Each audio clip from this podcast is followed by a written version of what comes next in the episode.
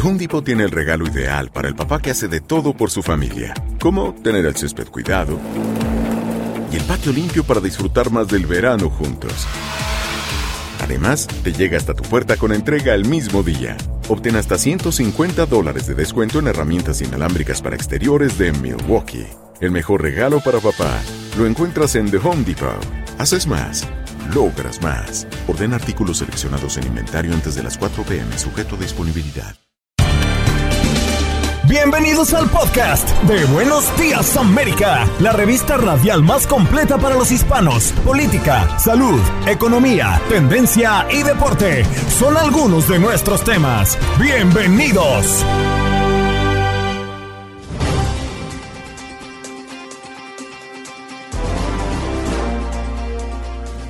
En Buenos Días América conversamos con el doctor Juan, quien es nuestro jefe de salud en Univisión para hablar de los venados en New York City que están contagiados con Omicron. Alrededor del 15% de los ciervos a los que se le aplicó la prueba en esta ciudad dieron positivo para anticuerpos. ¿Qué significa esto? Y por otra parte, también abordamos con el doctor Juan que Estados Unidos empieza a quitarse las mascarillas. Estados como New Jersey, Connecticut, California, Delaware y Oregon han empezado a eliminar el uso de cubrebocas en diferentes ámbitos. ¿Qué podemos esperar? En nuestro miércoles de inmigración conversamos con el abogado Jorge Rivera a propósito de que las autoridades de los Estados Unidos extienden las visas de trabajo para ciertos grupos de inmigrantes. ¿Quiénes se benefician? Y además a las preguntas de nuestros oyentes que han llamado a nuestro número en cabina, el 1833-867-2346.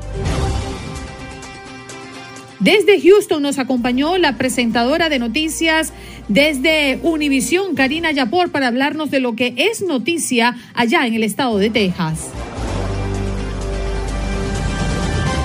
Y en los deportes, allí el Tate nos acompaña para hablarnos de la Liga Mexicana, cambios, entradas y salidas de algunos directores técnicos y también lo que se espera para el Juego de las Estrellas de la NBA y Juan Martín del Potro que se despide del tenis profesional entre lágrimas en su último partido.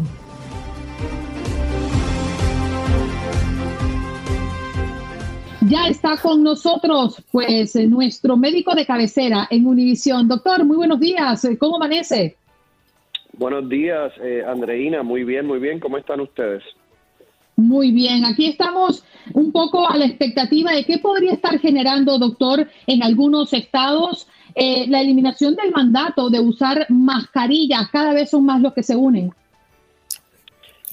Mira, eh, yo creo que es, eh, de nuevo, nuevamente es una, es una situación que se sigue repitiendo, por lo menos en, en los Estados Unidos, en donde no hay criterios generales para eh, uno poder tomar o para los estados poder tomar decisiones. Desde mi punto de vista, lo ideal en una situación como esta, ahora que los casos de Omicron comienzan a disminuir, eh, la lógica me dice que deben haber criterios de salud pública establecidos por el gobierno federal para que los estados tengan una recomendación en términos de cuándo eh, eliminar las restricciones.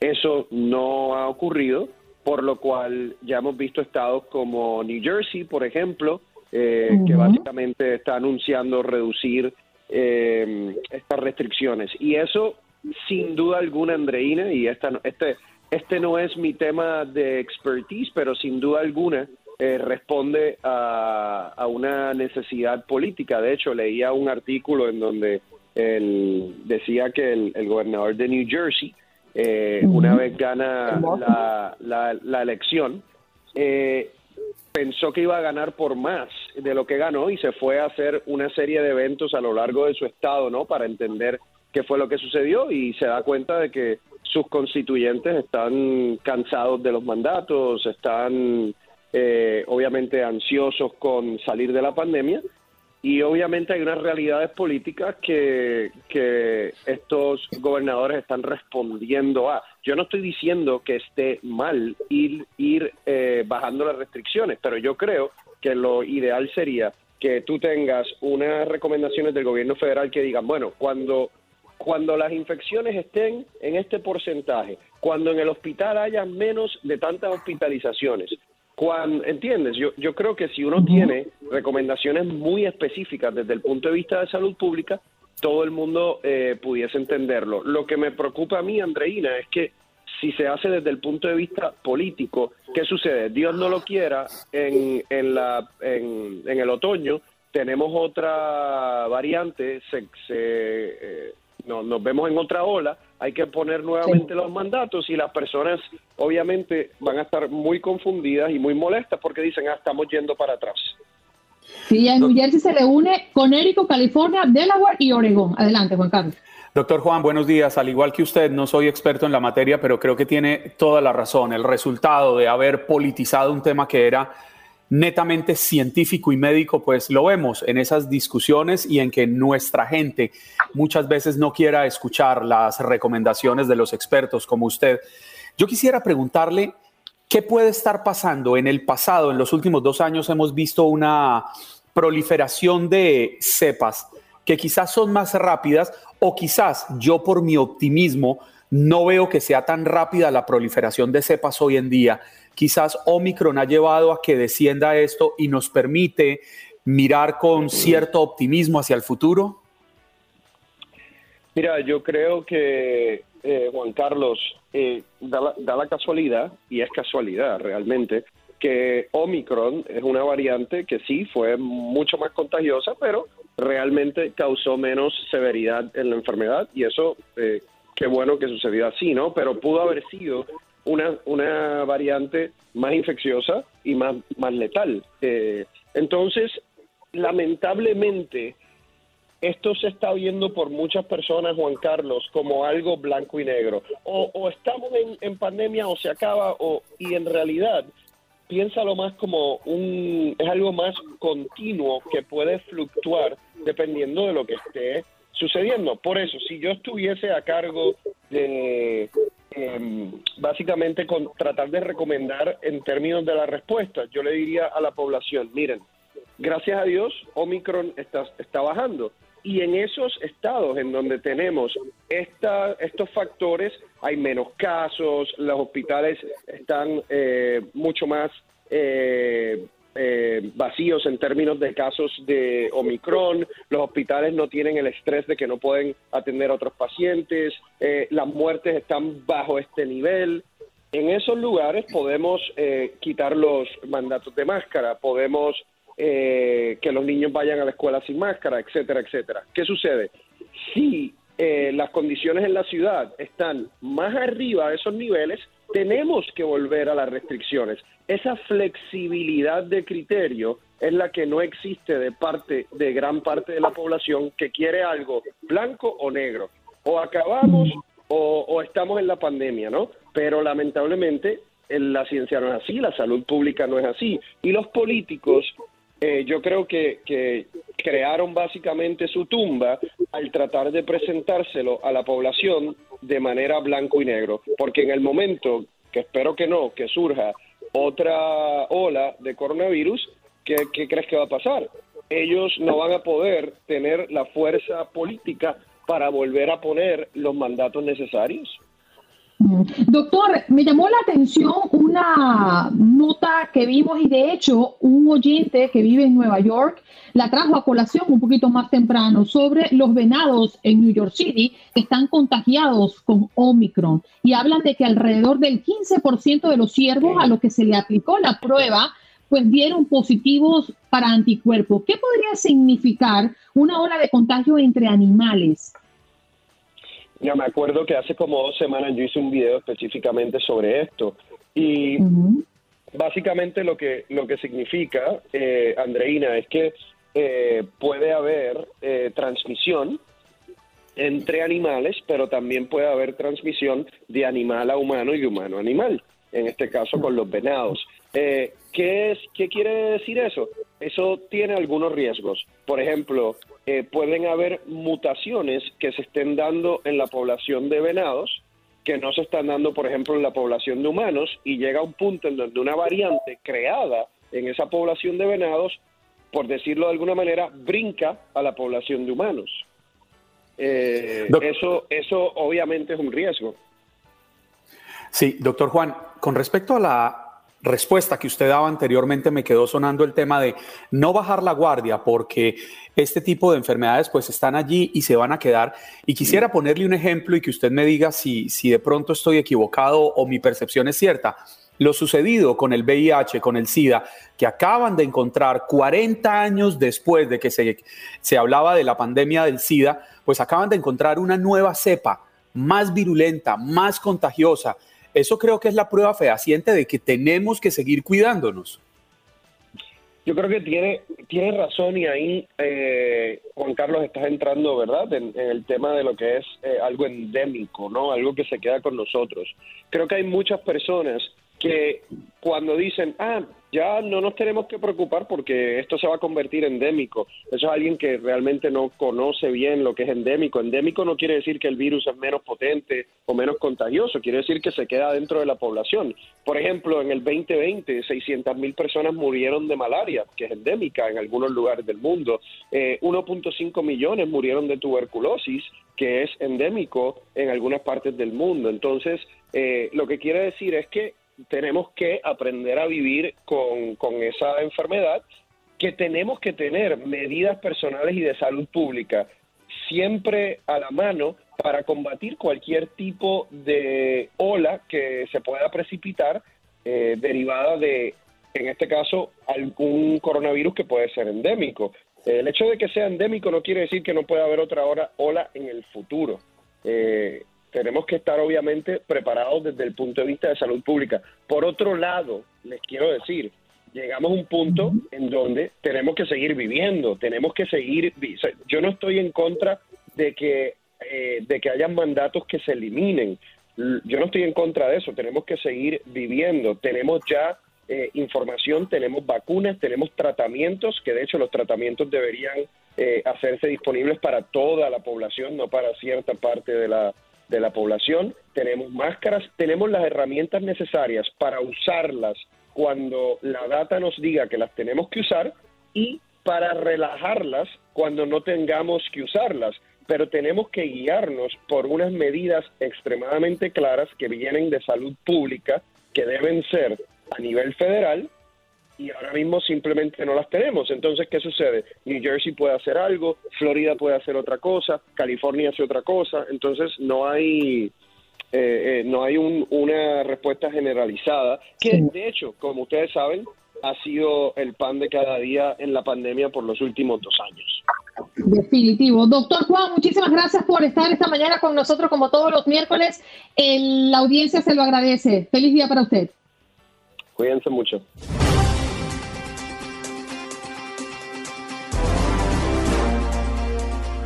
De inmediato conversamos con Jorge Rivera, quien es eh, mm, abogado experto en inmigración. Nos acompaña hoy en nuestro miércoles de inmigración. ¿Cómo estás, Jorge? Bienvenido. Muy bien, aquí feliz de estar con ustedes, eh, con noticias y queriendo contestar todas esas preguntas, que es lo que más me gusta. sí, señor. Vamos a arrancar con esta que sé que es de interés para nuestra comunidad. El Servicio de Inmigración, Jorge, extendió de uno a dos años la validez de ciertos permisos de trabajo. ¿A qué grupos de inmigrantes beneficia esto? Eh, Andreina, Juan Carlos, eh, Carla, este es una noticia buenísima y déjame decirte por qué. Hay grandes atrasos en inmigración y los grupos específicos que va a ayudar son los que entraron como refugiados, los que tienen un asilo aprobado o una suspensión de deportación o, cancelación, que es la, similar a un asilo. Eh, también los que son víctimas eh, de violencia doméstica. Iba a extender el permiso de trabajo para los que tienen la acción diferida por razones humanitarias. Así que no es para todo el mundo, pero si a estos grupos le aumenta el permiso de trabajo hasta dos años de solo uno. Pero Jorge, por ejemplo, ¿qué puede suceder? Y le cuento el caso puntual de un buen amigo, compañero de la universidad, que está en, en, en, en, trámites de su asilo político ya hace bastante tiempo. Y a él se le venció el permiso de trabajo hace un año y no les llega. Y entonces se lo extienden por un año más y resulta que se lo extienden y todavía sigue vencido. Sí, mira, e, ese es el problema, porque las demoras de inmigración están en aproximadamente un año para que te llegue un permiso de trabajo nuevo. Entonces, ¿qué pasa? Tú en el momento de recibir un permiso de trabajo, te dura un año, tienes que inmediatamente renovarlo por un año más. Así demorado están en inmigración. Y les voy a decir lo más interesante, ¿qué es lo que debería hacer inmigración? Extender todos los permisos de trabajo por dos años, porque así están las demoras en inmigración tremendas para que así pueden aprobar más rápido los casos y no estarían tan atrasados. Sí, señor. Vamos de inmediato a las líneas, porque ya están llamando al 1-833-867-2346 para hacerle sus preguntas al abogado. Luis, adelante, te escuchamos. ¿De dónde nos llamas? Eh, hola, buenos días, desde Houston. Adelante. Eh, abogado, eh, quería pedir información acerca del TPS para venezolanos. Tengo entendido que hay que renovarlo cada año y medio. Y en mi caso, eh, yo metí la solicitud, pero solo me llegó la, la notificación de que fue recibido, más aún no ha sido aprobado. ¿Qué pasa si se pasa este año y medio y aún no ha sido aprobado? De igual forma, tengo que, que renovarlo y otra pregunta también respecto al TPS para los venezolanos, si cree que sea una política que se queda a largo plazo y que nos pueda llevar a la residencia en algún momento. Gracias. Sí, mira, el TPS nunca ha llevado automáticamente hacia la residencia, pero sirve como un puente hacia la residencia porque es una estadía legal, permiso de trabajo y nos permite encontrar alternativas. Definitivamente que no puedes renovar ese permiso de trabajo hasta tener el primero. Así que sería prematuro someter cualquier eh, renovación. Así que vamos a esperar. La buena noticia para ese permiso de trabajo, si se está demorando demasiado, es que hay una manera de acelerarlo si es que, por ejemplo, vas a perder la oportunidad de un trabajo o algo por el estilo que te va a causar un daño o alguna emergencia. Mm, bien, vámonos con José, que también está en la línea. ¿De dónde nos llama, José?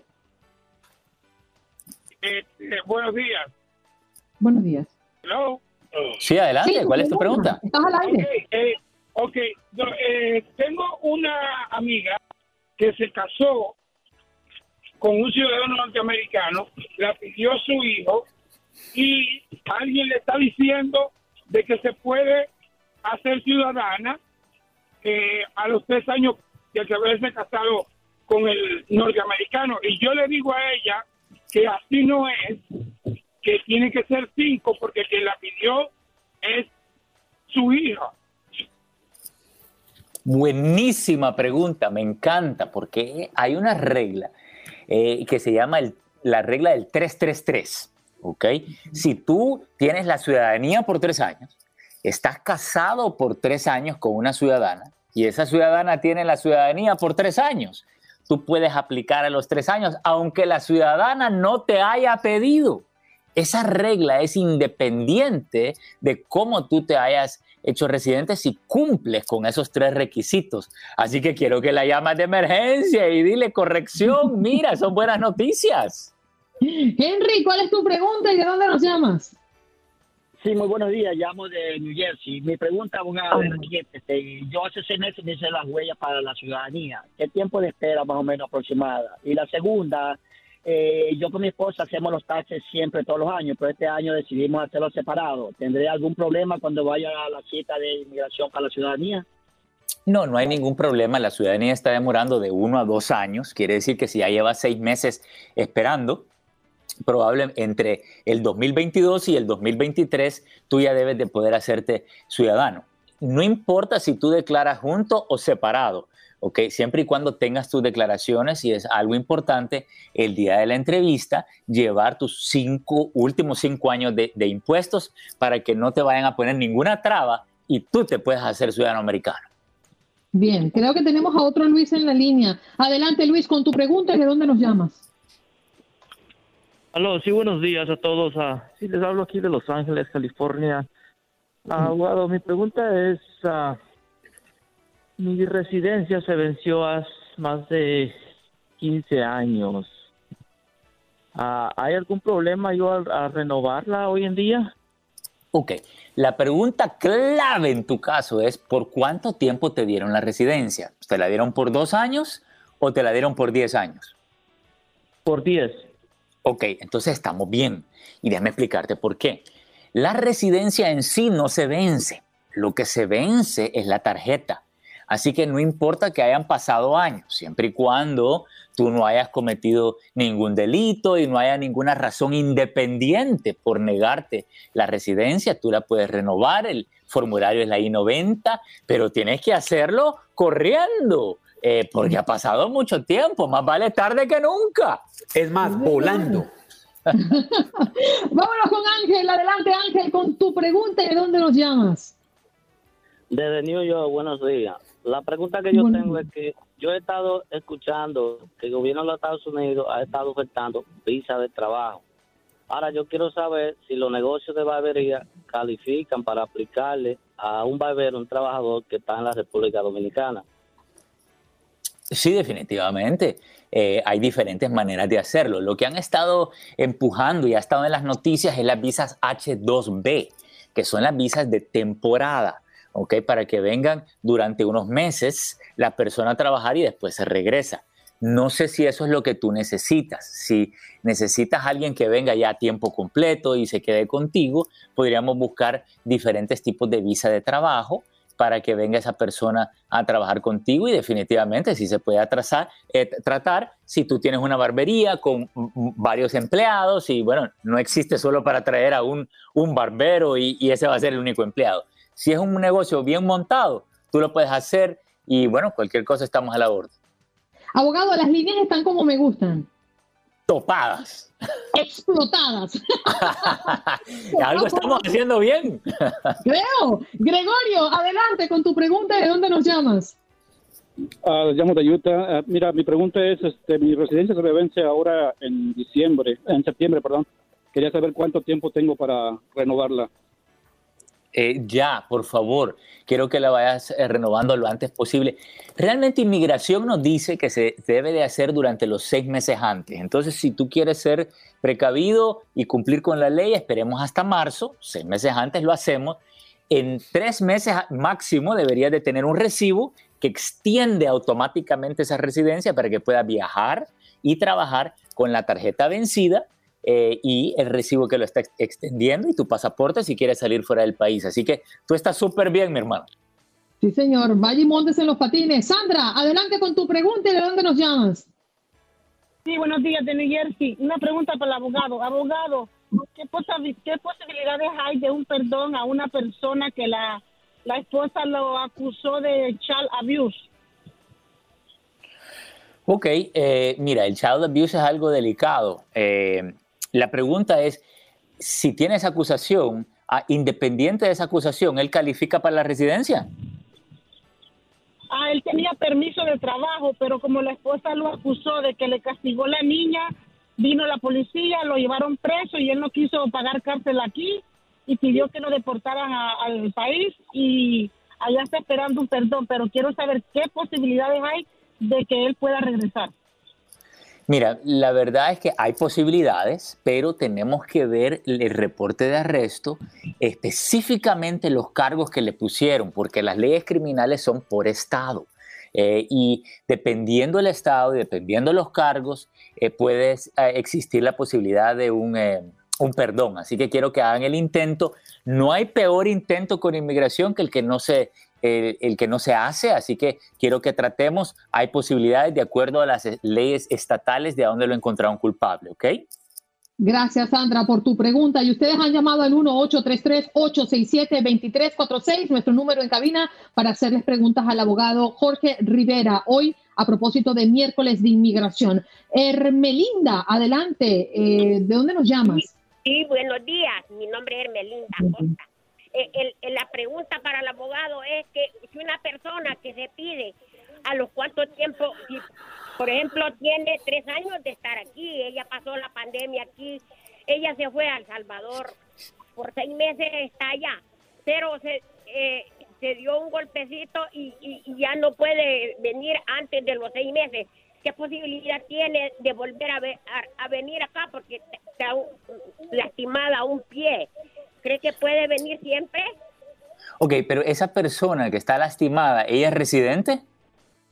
sí es residente legal. Ok. Ella se fue a los seis meses, pero ella no recibió el estímulo, ella pasó los seis, aquí los tres Ok. años de la- cuando tuvo la Entonces, pandemia aquí, no ha recibido óigame. ni un centavito lo que es de un cinco, nada. Óigame bien. Como es pedida, Eh, por cuatro la- hijos estamos aquí. La fecha límite para regresar no son los seis meses. Hable con ella y dígale que pase lo que pase, tiene que regresar antes del año, porque a partir del año, si ella se demora un año eh, o más, la pueden poner en proceso de deportación y quitarle esa residencia, y eso no lo puede arriesgar ella. Así que que regrese antes del año, ¿ok? Mira, vámonos con, wow, Jacinto, tenemos un minuto, a ver si en tiempo récord lo podemos lograr, Jorge. Jacinto, adelante con tu pregunta. Jacinto, ay, ya colgó, lamentablemente se fue. Nos Jorge, da ¿dónde chance de que Jorge presente su teléfono cantadito, suave, con ritmo. Eh, me pueden llamar al 888-578-2276. Lo repito, 888-578-2276. Ya solo me falta una musiquita. Oiga, ¿será que Clara es capaz de cantarlo a sí mismo? Pero, hoy, Pero qué necesidad. yo no entiendo a Clara, Jorge. Clara estudió música, es profesional en música y uno ¿Cómo le pide que cante y no.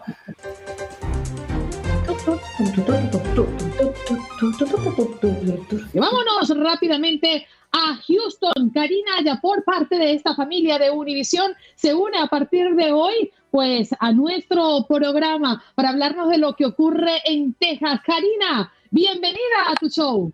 Muy buenos días, un gustazo estar con ustedes, chicos. Buenos días por allá, toda la gente que nos ve. Y sí, bueno, vamos a hacer eh, parte de ustedes los miércoles por la mañana. Una servidora, mi compañera Natalie Alcalá, también que se estará conectando a partir de la próxima semana, pues compartiendo con ustedes las noticias más relevantes eh, desde aquí, desde Houston, Texas. Un gusto saludarlos, chicos.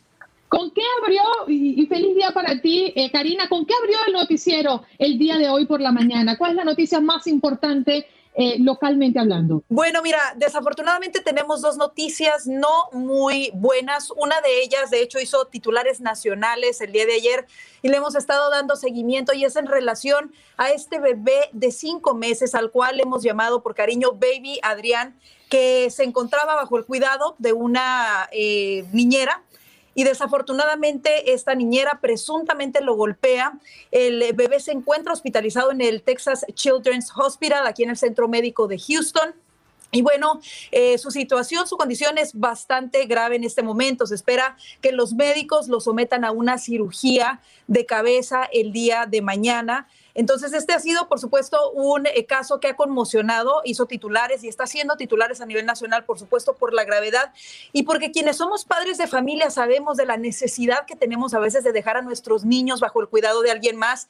Imagínate qué grave dejar a un bebé ¿Cómo te das cuenta que tu bebé está siendo eh, abusado o maltratado por la persona que se supone que debería tener cuidado de él? Esto es una situación muy, muy lamentable, una situación muy triste. Los papás están devastados, una pareja muy joven eh, de, padres hispanos de este pequeñito y de verdad, pues su situación es bastante grave en este momento. Así que hemos estado dando seguimiento a ello. Eh, les presentamos también recomendaciones de los expertos sobre cómo darnos cuenta de si nuestros niños están siendo abusados y aquí les comparto algunos de esos consejos. Por ejemplo, el pediatra con el que hablamos decía que, bueno, los niños eh, tan pequeñitos a veces tienen miedo, obviamente de cinco meses pues no hay manera, ¿verdad? No pueden hablar, pero ya a lo mejor de dos, tres, cuatro añitos o niños pequeños, eh, a veces sienten miedo y no comparten con sus papás lo que está pasando, pero nosotros como papás podemos ver señales como si, por ejemplo, al llegar a dejarlos al lugar, eh, no se acercan tanto con la persona que los cuida, o sea, después de ya un tiempo de estar en ese lugar, vemos que no están felices, que a lo mejor lloran, que se comportan con miedo. Esas son señales no verbales que podemos observar en nuestros pequeños. Hay otras a lo mejor como señales físicas, ¿no? Si notamos de repente algún moretoncito constantemente, son señales de alertas de que algo está pasando con nuestros niños. Yo estuve viendo las, las fotografías del pequeño Adrián, las del antes y las del después. Ahora ver esas imágenes del niño entubado Tristísimo. son realmente demoledoras y estoy de acuerdo con lo que usted dice. Uno como padre se pone en el lugar de, de, de los progenitores de este pequeño y siente que el mundo se puede derrumbar. Así es, así es. Ellos están muy desesperados. De hecho, imagínense eh, los gastos médicos ahorita para, para, tener al bebé bajo ese cuidado intensivo son muchos. Ellos han eh, abierto también una cuenta para que las personas puedan enviar donaciones para el cuidado médico, los gastos médicos que este pequeño va a tener. Hay una cirugía mañana. Eh, delicada, bastante delicada. incluso los médicos han mencionado que el bebé podría tener problemas quizá con su movilidad, era lo que comentaba la mamá del pequeño Adrián. Entonces, por supuesto que nuestras oraciones y pedirle a la gente también que se una en oración por esta familia y esperemos de verdad, eh, una, que se recupere este pequeño, dos, que se haga justicia de manera ejemplar, ¿no? Contra esta niñera de 21 años a la cual se le fijó una fianza de 200 mil dólares. Eh, porque de verdad no es posible que, que tengas a alguien a tu cuidado, que tú aceptes tener a alguien a tu cuidado y, y, que lo maltrates de esa manera, sobre todo cuando se trata de un ser tan indefenso como un bebé. Pero además los niños, sí, sí, si me permite, Andreina. Un trabajo, ¿no? Definitivamente. Y justamente hablábamos más temprano con un oyente y decía, oye, las cámaras, hay que usar los recursos tecnológicos para poder vigilar, porque estamos hablando de nuestros hijos y como tú bien lo decías, Karina, pequeños de cinco meses es el caso de este niño, pero también niños de dos, tres años que no saben explicar qué es lo que le está ocurriendo bajo el cuidado de una persona desconocida. Así es. Pero además el caso del niño se suma a una niña de nueve años, herida por una bala, en medio de un intercambio de disparos entre dos calles, en, entre, de dos, entre dos carros en una calle de Houston. Terrible, sí. ¿Dónde van a estar seguros nuestros niños? Es una cosa bastante difícil y te lo digo, yo creo que es algo que estamos viendo generalizado no solamente en Texas, sino alrededor de todo el país y bueno, en el mundo en general. Es tristísimo cómo hay una disociación tal y no hay respeto por la vida humana. En este caso específicamente, lo que sucede es que alrededor de las 9 de la noche van dos automóviles sobre la autopista 59 en Houston, eh, van jugando carreras estos dos automóviles. Y de pronto la camioneta en la que esta pequeña de nueve años viajaba con su mamá y su papá y dos hermanitos se sitúa en medio de estos dos vehículos que iban compitiendo. Entonces, uno de los vehículos, una camioneta de Nali, lo decimos para la gente que nos ve en Houston porque sigue la investigación, una de Nali blanca, eh, bajan la ventana y desde ahí disparan contra la camioneta de la familia que sin deberla ni temerla su único pecado fue estar en el momento equivocado, en el carril equivocado. Se situó en medio, este tipo saca la pistola o alguien desde este vehículo saca la pistola, no se ha especificado si fue el hombre o la mujer porque están buscando a dos, a un hombre y a una mujer hispanos. Eh, y disparan contra la camioneta de la familia y lamentablemente la bala le da en la cabeza a esta niña de nueve años. Su condición se reporta también grave, de hecho ya fue intervenida quirúrgicamente eh, lo último que sabíamos era eso, que su situación era bastante grave, no sabemos ya en esta mañana cómo se encuentra y también pidiendo ojalá que se recupere, pero es una situación tristísima que veamos, que en medio de una autopista sin deberla ni temerla, sucede este tipo de cosas. Qué miedo, o sea, no estamos seguros en ningún lado, ¿eh? tras escuchar las noticias de, Houston, ¿verdad? Pero bueno, no solo ocurren en, Houston, y es verdad lo que está diciendo Karina. Por un lado, ¿dónde dejamos a nuestros hijos? Si no es en una guardería, que decimos en España, en un daycare, eh, eh, ahora mismo te vas a trabajar, le dejas con una nani, y, y, no sabes realmente lo que te vas a encontrar, pese a que pongas incluso cámaras de seguridad. Y por otro lado, el miedo, lo como estabais eh, comentando, a ir en coche en la carretera, porque es una auténtica lotería a día de hoy, que te pueda caer un tiro. Sí, es una cosa muy triste, de verdad, y yo creo que eh, en, mí, o sea, yo lo veo de esta manera, realmente es eso, es la falta del valor, del respeto a la vida, o sea, que en medio de una autopista, ¿qué te puede motivar a bajar una ventana y disparar contra otra persona, eh, sabiendo que puedes arrebatarle la vida más si esa persona, en este caso esta familia que eran inocentes. La verdad que eh, pues bastante trágico, esas fueron dos de las noticias con las que abrimos hoy. Les comento una tercera que también tiene bastante relevancia, eh, afortunadamente no tan trágica, pero bueno, es que el gobernador Greg Abbott está peleando, él metió un recurso legal para pelear contra el mandato de vacunación del presidente Biden hacia lo que es la Guardia Nacional. Y es que él denuncia que el Departamento de Defensa de Biden ha ya castigado a algunos eh, miembros de la Guardia Nacional de Texas que han rehusado a ponerse la vacuna contra el COVID-19 a través de recortarles sus salarios, a través de no dejarlos participar en entrenamientos y con amenazas de despedirlos. Entonces, el Estado está interponiendo este recurso legal tratando de proteger a esos miembros de la Guardia Nacional de Texas, que además no son, eh, no son parte de la federación. Y este es el argumento principal que está utilizando la administración del gobernador Abbott para tratar eh, de proteger a estos miembros de la Guardia Nacional de Texas de que no sean castigados o no sufran represalias de esta manera, simplemente por no colocarse la vacuna contra el COVID-19. Y con el tema de las mascarillas, hablamos un poco más temprano con el doctor Juan Karina y Estado ya están tomando medidas de no obligar a sus residentes a colocárselas. ¿Algo de esto está pasando en Texas? Bueno, en realidad aquí siempre ha sido un campo de batalla. El gobernador Abbott siempre ha estado no en contra del uso de la mascarilla, pero sí en contra de que sea obligatorio, ¿no? Él eh, mencionaba, bueno, los Centros para el Control de Enfermedades, por ejemplo, decían que si las personas estaban completamente vacunadas no tenían por qué utilizar una mascarilla, o sea, podían estar sin mascarilla. Y lo que el gobernador siempre ha dicho es que él está en contra tanto de que los... Eh, instituciones de gobierno como, por ejemplo, las escuelas impongan u obliguen al uso de la mascarilla. Y bueno, por otra parte, también siempre ha sido una batalla con los gobiernos locales, como el condado Harris y la ciudad de Houston, quienes siempre se han mantenido a favor de que sea el uso obligatorio de mascarillas. Así que eso va en cortes de apelaciones. Eh, una semana lo tenemos, otra semana no lo tenemos y, y todo realmente depende en qué parte del estado y también en relación a los distritos escolares. Karina, hoy queremos despedirte con una pizza. ¿Cómo la pides? ¿Cómo? ¿Cómo pides una pizza? Hoy te queremos despedir con una pizza. Hoy es el Día Mundial de la Pizza. Ay, sí, no, yo la pido con todo, ¿eh? Me encanta, con anchoas, aceitunas, pimientos y como mexicana con jalapeños encima, por favor. ¡Alegría!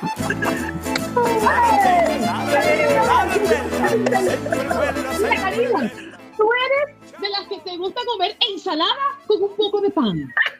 Claro, este, o al revés, o sea, mejor bastante pan con un poco de ensalada, creo que es más sabroso. Pero ¿por qué, por, qué se empeñan en echarle todas esas cosas a la pizza? A la pizza hay que echarle carnitas. La, única verdura que se le echa a la pizza se llama piña. Y ya, pare de contar. La guayana te debe gustar a ti. ¿A ustedes cómo les gusta la pizza, chicos? Gratis. Ah, claro. Ya, ya salió. A mí, a mí, me gusta con, con un vinito. bueno, la, Karina, la, la hawaiana, Karina. La hawaiana. Innegablemente, la hawaiana y una la buena pizza de, de carnes. Sí. Hemos hecho bullying a todos los que han respondido que No, le ponen eh, mí- piña a la pizza y tú llegas no, y no. dices La hawaiana. pizza hawaiana no es negociable, es de los mejores inventos. Yo creo que la, miren, la pizza hawaiana debería ser parte de los grandes inventos de la era moderna de la humanidad. Bueno, a Juan Carlos le vamos a hacer una pizza con chicharrón. Yo creo que esa le va a gustar tiene- mucho. tiene La que ser una cosa loca. Oye, preciosa, gracias por estar esta mañana con nosotros en Buenos Días América y te esperamos el próximo miércoles o a tu compañera en Houston también. Claro que sí, un abrazo, bendiciones para todos ustedes, cuídense y nos vemos el próximo miércoles. Seguro que sí. Gracias. Karina Yapor, quien es periodista y anchor de Univisión 45 Houston, allí acompañándonos con los reportes de lo que es noticia. Lamentablemente hoy con noticias muy trágicas desde Texas. Estás escuchando el podcast de Buenos Días América, la revista radial más completa para los hispanos. Escúchanos en las diferentes plataformas: Euforia, Spotify, TuneIn y iHeartRadio. Tu DN Radio. Vivimos tu pasión. Home Depot tiene el regalo ideal para el papá que hace de todo por su familia, como tener el césped cuidado el patio limpio para disfrutar más del verano juntos. Además, te llega hasta tu puerta con entrega el mismo día. Obtén hasta 150 dólares de descuento en herramientas inalámbricas para exteriores de Milwaukee. El mejor regalo para papá lo encuentras en The Home Depot. Haces más, logras más. Ordena artículos seleccionados en inventario antes de las 4 p.m. sujeto a disponibilidad. Dicen los grandes, la liga se gana partido a partido. Partido a partido. en Buenos Días América. Contacto Deportivo. Y en este contacto deportivo nos acompaña Tate Gómez Luna. ¿Cómo estás, Tate? ¿Cómo te ha ido? Buenos días, Andreina, Juan Carlos, Clara, gusto saludarlos, eh, feliz de estar acá con ustedes y bueno, para platicar del ancho mundo del deporte, estamos a unos minutos de poder disfrutar el partido por el quinto lugar del Mundial de Clubes después de que fracasó Rayados de Monterrey allá en los Emiratos Árabes Unidos, ya está pues a nada de saltar al terreno de juego, a la media, ocho y media de la mañana, pues se van a jugar contra el Al Jazeera para definir ese quinto lugar, ya para muchos no le dan la relevancia, pero como es un club mexicano, hay que estar al pendiente porque las críticas le han llovido. Ya está la alineación titular, Esteban Andrade en la portería, eh, una central con Héctor Moreno, regresa el Cachorro Montes después de haber dado positivo por COVID, no estar en el partido contra el Al-Ali, en lo que fue el fracaso, pues regresa a la alineación de titular, Craneviter por izquierda, Estefan Medina por derecha, en la mitad de la cancha, dos hombres, Eric Aguirre junto con Luis Romo, abiertos por las bandas, aparece Maxi Mesa por la derecha aparece pues también Jesús Gallardo por izquierda, como número 10 aparece Alfonso González, capitán también Alfonso, y adelante el atacante del Tata Martino, que no está en su buen momento, Rogelio Funes Mori. Así que Monterrey contra el Al Jazeera estará arrancando por el quinto lugar del Mundial de Clubes en los Emiratos Árabes Unidos a las ocho y media de la mañana para estar al pendiente de la alineación titular. Y el día de hoy, pues va a continuar la Liga MX a través de TUDN Radio. Tenemos a las 8 de la noche tiempo del este para que nos acompañen, pues el Juárez contra Chivas. ¿Recuerdan el viernes pasado que estuve con ustedes y les decía que lo habían pospuesto por un frío tremendo? Pues ahora se van a se va a jugar el día de hoy allá en la frontera. Chivas no podrá contar con el JJ Macías, el que regresó de fracasar en el Getafe de España. Ya dio declaraciones, ya publicó en su cuenta de Instagram por ahí muchos le dicen que ya se dio un baño de humildad después de irse agrandado, por así decirlo, a Europa y ahora quiere ganarse una oportunidad, pero no estará en este partido por lo menos y se va a estar preparando para las fechas venideras. Acompáñenos a las 8 de la noche, tiempo del este, sí. Tengo una pregunta, maestro. Yo también.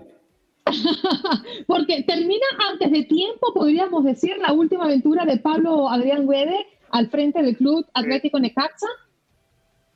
Sí, Guedes se va del Necaxa y también Andreina, Juan Carlos se va Leo Ramos de Querétaro. El día de ayer tuvimos a dos entrenadores cesados, ya son tres. Marcelo Méndez de Atlético San Luis fue el primero, ya llegó André Jardín, el que ganara la medalla olímpica con Brasil en los pasados Juegos eh, Olímpicos, y ahora se va pues Pablo Guedes con Necaxa, llegará el Jimmy Lozano, si hablamos de medallistas olímpicos, el Jimmy Lozano pues ganó la de bronce con la selección mexicana y se convierte en el nuevo entrenador del Necaxa. ¿Con qué plantel? Pues habrá que ver el talento del Jimmy Lozano. Lo bueno es que la baraja de técnicos se expande y hay un estratega mexicano ya dirigiendo uno más en el fútbol mexicano. Y en el caso del Querétaro, pues Leo Ramos eh, en 14 partidos solamente ganó tres eh, no ha ganado Querétaro en este torneo después de cuatro fechas y pues se va. Y la, esa baraja que les comentaba de entrenadores, pues eh, volvió a dar sus frutos porque estaría regresando Hernán Cristante, sí, el que fuera guardameta de Toluca y el que los dirigiera hace no mucho y que no le fue bien, pues estaría llegando al banquillo de los Gallos Blancos del Querétaro. Pero también se está hablando del nombre de Víctor Manuel Bucetich. Los mejores momentos de Querétaro, de una final, de ganar Copa MX, de meterlos a una Supercopa, pues fueron con Víctor Manuel Bucetich y ahora después de su aventura con Chivas, nada grata, pues estaría regresando al banquillo de Gallos Blancos de Querétaro. Pero sí, dos estrategas se fueron el día de ayer, Pablo Guede y Leo Ramos.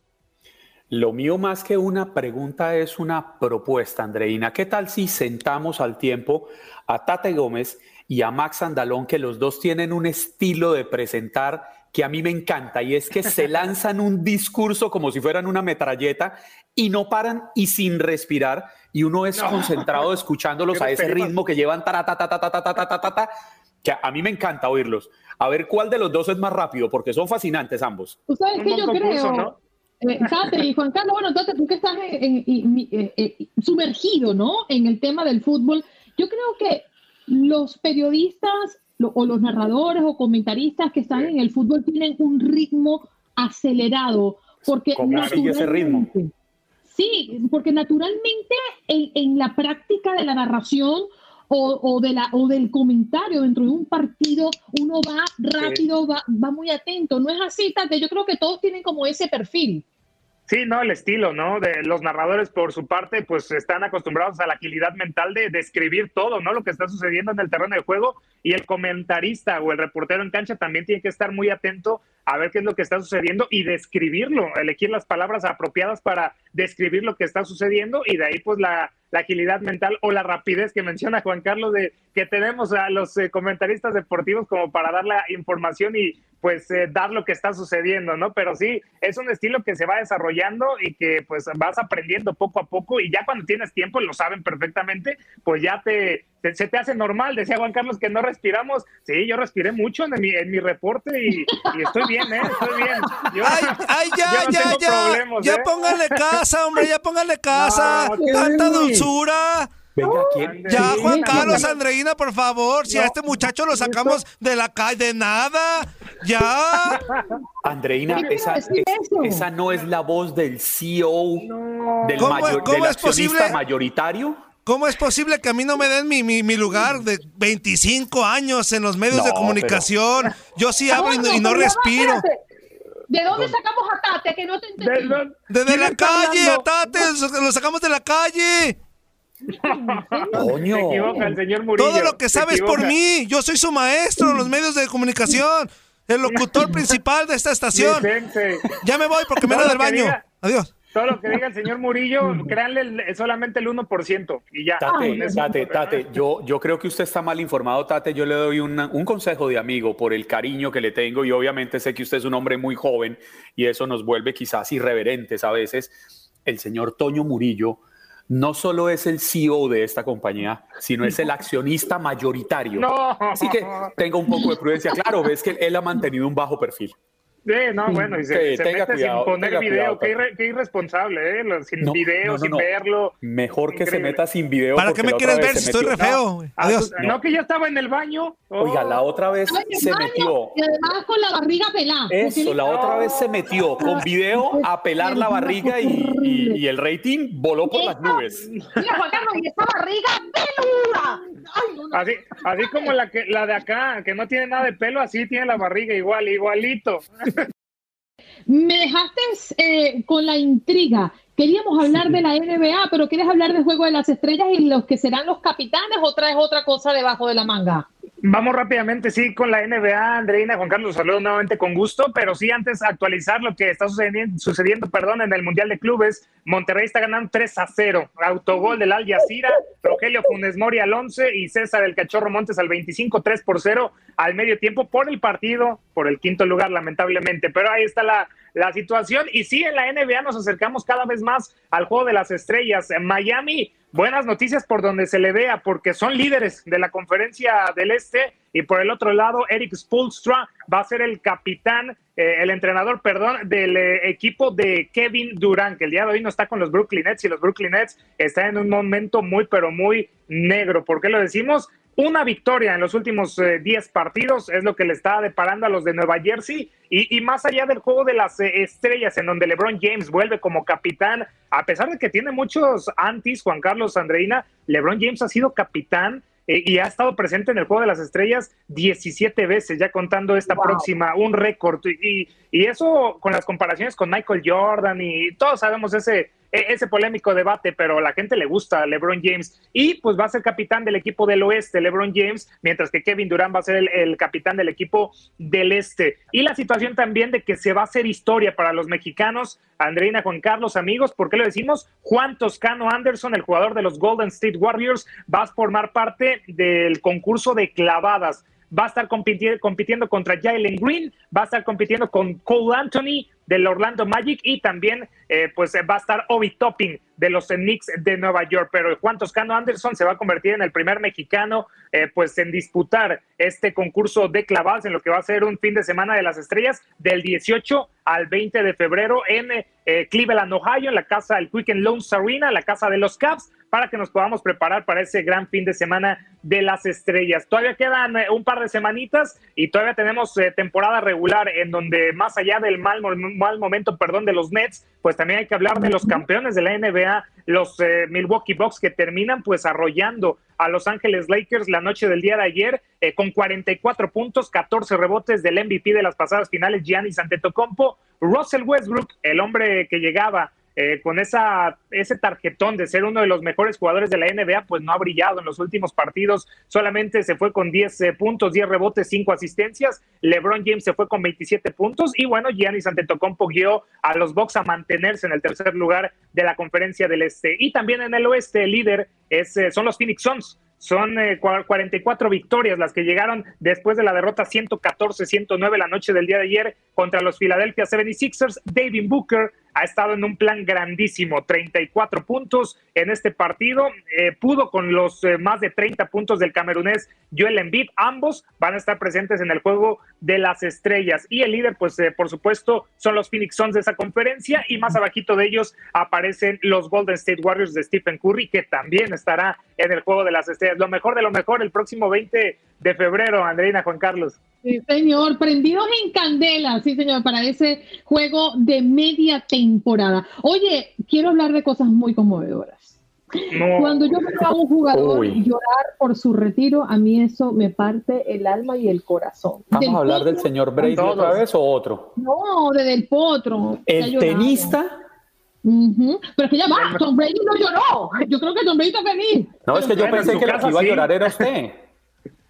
No, bueno, yo sé lo con Tom Brady yo sí lloré porque es increíble, ¿no? El mejor de todos los tiempos se nos fue y opacó el Super Bowl, por cierto, pero bueno, eso ya se platicó. Eh, pero sí, lo que dice Andreina, muy interesante lo de Juan Martín del Potro. Eh, momentos antes de debutar en la Argentina Open, pues había anunciado que lamentablemente por las lesiones se tiene que retirar del tenis profesional. Pasaron 965 días desde la última vez que jugó Juan Martín del Potro y lo hizo en casa en el Argentina Open contra uno de sus mejores amigos, Federico del Bonis. Le ganó lamentablemente del Bonis en 32 de final, 1-6, eh, 3-6 y el momento más emotivo de la noche fue cuando eh, fue el último punto de Federico del Bonis, en donde sacaba Juan Martín del Potro y no lo pudo hacer eh, porque se fue a las lágrimas, tuvo la ovación del público, y es que no es para menos. Juan Martín del Potro ha sido el mejor latinoamericano en el tenis en los últimos años. El gran slam del abierto de los Estados Unidos en el 2009 le ganó nada más y nada menos que a Roger Federer cuando estaba en su punto más alto. Eso es decir bastante, ¿no? Lo que hizo la Torre de Tandil. Y por si fuera poco también,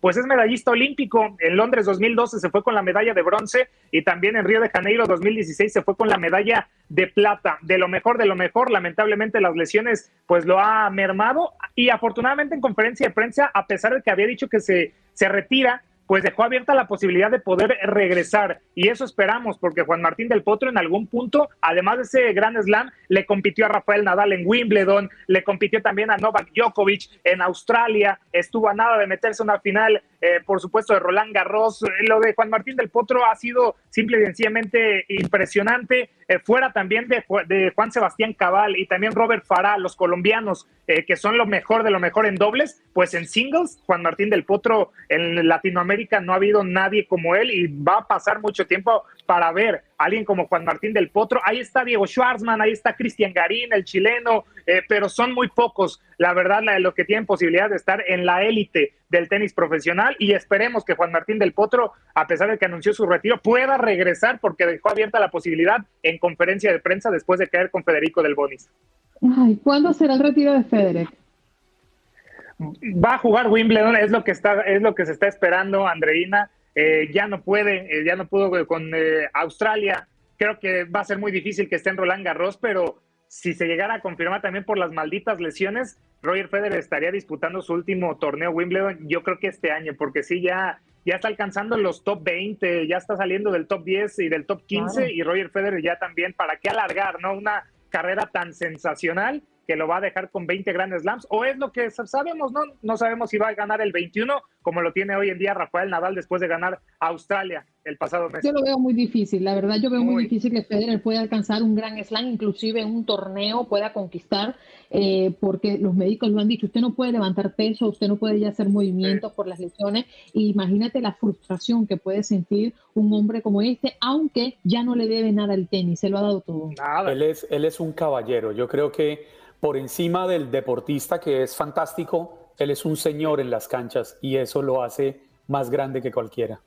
Más grande que el propio tenis, ¿no? Igual que Tom Brady, más grande que la propia NFL. Ah, imagínate, da un año de Se acaba una era. Andreina. Se acaba una era, pero viene Brady, otra. Esperemos que buena. Federer en un mismo año es como mucho con demasiado, te voy a decir, Tate, la verdad que sí. Bueno, nos fuimos contigo, pero gracias por estar con nosotros esta mañana. Cuídate mucho, compañero. Un placer, Andreina, Juan Carlos. Buena mañana, buen día. Que estén bien. Buen día para ti.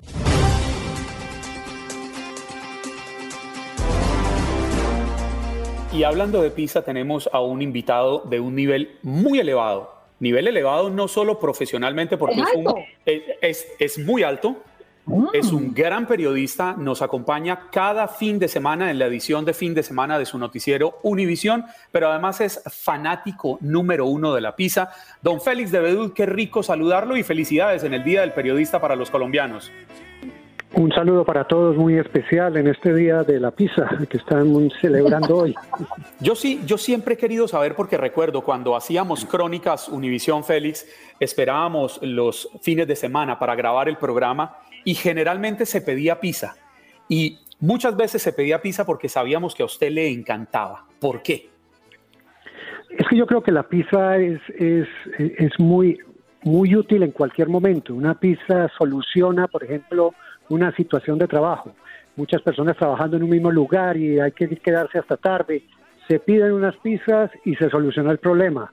En la casa, cuando en algún momento eh, hay no hay que no hay cómo preparar algo especial, se pide una pizza y se soluciona. Está uno en la calle y de pronto tiene afán y no puede comer rápido, va a un sitio, una, una, un pedacito de pizza y se soluciona el tema. Es muy práctica, muy rica y tiene gran variedad. O sea, hay grandes posibilidades. O sea que la, la pizza es una, un- una gran creación napolitana para el mundo. Félix, te saluda Andreina Gandica. Oye, ¿cuál es ese ingrediente que no puede faltar en tu pizza? Y además entiendo que tienes una historia con la piña. Pues no, yo creo que la pizza tradicional eh, con la base básica y de ahí se funciona muy bien. Lo que lo- la otra controversia, que es una larga controversia, es lo de lo que nosotros llamamos la pizza hawaiana. A mí particularmente me gusta la pizza hawaiana. Sé que hay Me muchos, sumo, me sumo. fundament- muchos fundamentalistas de la pizza que dicen que eso es un pecado gastronómico, que no hay derecho a ponerle pizza a una piña. Yo creo que no. Yo creo que la pizza, la maravilla que tiene es que lo aguanta casi todo, que se pueden hacer las combinaciones y variaciones más, más insólitas que se quiera a partir de la pizza y ya el tema es de gusto de cada quien. Eso sí, se trata de que sea una pizza bien preparada, porque por cualquier motivo una pizza mal preparada también puede ser horrible. Pero yo, yo no le temo a la, a, la, a la piña en la pizza, a pesar de la controversia y al dolor que le produce a muchos, como llamo yo jocosamente, fundamentalistas de la pizza. Así que a mí me gusta la pizza hawaiana y la defiendo. Pues Félix, aquí eh, está Clara Truyenque, que es española, haciendo caras, porque ella lleva toda la mañana asegurando que la piña en la pizza es un sacrilegio. Clara, ahí tiene un defensor de la pizza con piña. Es, es un crimen, pero ya estamos a minutos de terminar las cuatro horas. Muy buenos días, Félix. Soy Clara Truyenque. Buenos Y hemos tenido a cinco o seis personas que han defendido la piña en la pizza. Así que ya pues eh, me he dado por vencida. Os quiero igual. Y no queda Sí, otra que sé. aceptar que a la gente le gusta la piña en la pizza. sí, sí. Sí, yo sé, yo sé que sobre todo en Europa, especialmente en Ajá. Italia, eh, el, el- el invento de la pizza hawaiana, que creo, entiendo, yo no sé dónde la harían por primera vez, entiendo que pudo ser en Estados Unidos, pero yo que me crecí, yo, yo, yo, yo crecí comiendo pizza hawaiana en Colombia, una pizza hawaiana muy rica la- de Piccolo en Medellín, así que no le, no le tengo temor. Y de alguna manera, claro, uno va a Nápoles y pide una pizza hawaiana y es muy posible que lo extraditen inmediatamente, pero, pero de resto me parece que si uno tiene la posibilidad de, de, de comérsela y le gusta, no le veo el problema. Pues déjeme decirle, Félix, antes de, de despedirlo, que la pizza hawaiana, según un artículo que encontré en el mundo de España, nace en Canadá. precisamente un cocinero en 1962 que decidió incursionar con piña y algo de jamón sobre una masa. Félix, muchísimas gracias por acompañarnos, muy amable por dedicarnos estos minutos y sobre todo a nivel personal por la defensa de la pizza hawaiana. Fuerte abrazo. Ahí estamos, ahí estamos, defendiendo siempre la pizza hawaiana frente al fundamentalismo pisero que no pasará. Era, era Félix de Bedú, presentador de su noticiero Univisión en la edición fin de semana, hablándonos de la pizza andreína, porque esto no puede faltar en nuestros hogares. Gracias por acompañarnos en nuestro podcast. Buenos días América. Y recuerda que también puedes seguirnos en nuestras redes sociales. Buenos días AM en Facebook y en Instagram. Arroba Buenos días América. AM. Nos escuchamos en la próxima. The Home tiene el regalo ideal para el papá que hace de todo por su familia. Como tener el césped cuidado y el patio limpio para disfrutar más del verano juntos. Además, te llega hasta tu puerta con entrega el mismo día. Obtén hasta 150 dólares de descuento en herramientas inalámbricas para exteriores de Milwaukee. El mejor regalo para papá lo encuentras en The Home Depot. Haces más, logras más. Orden artículos seleccionados en inventario antes de las 4 pm, sujeto a disponibilidad.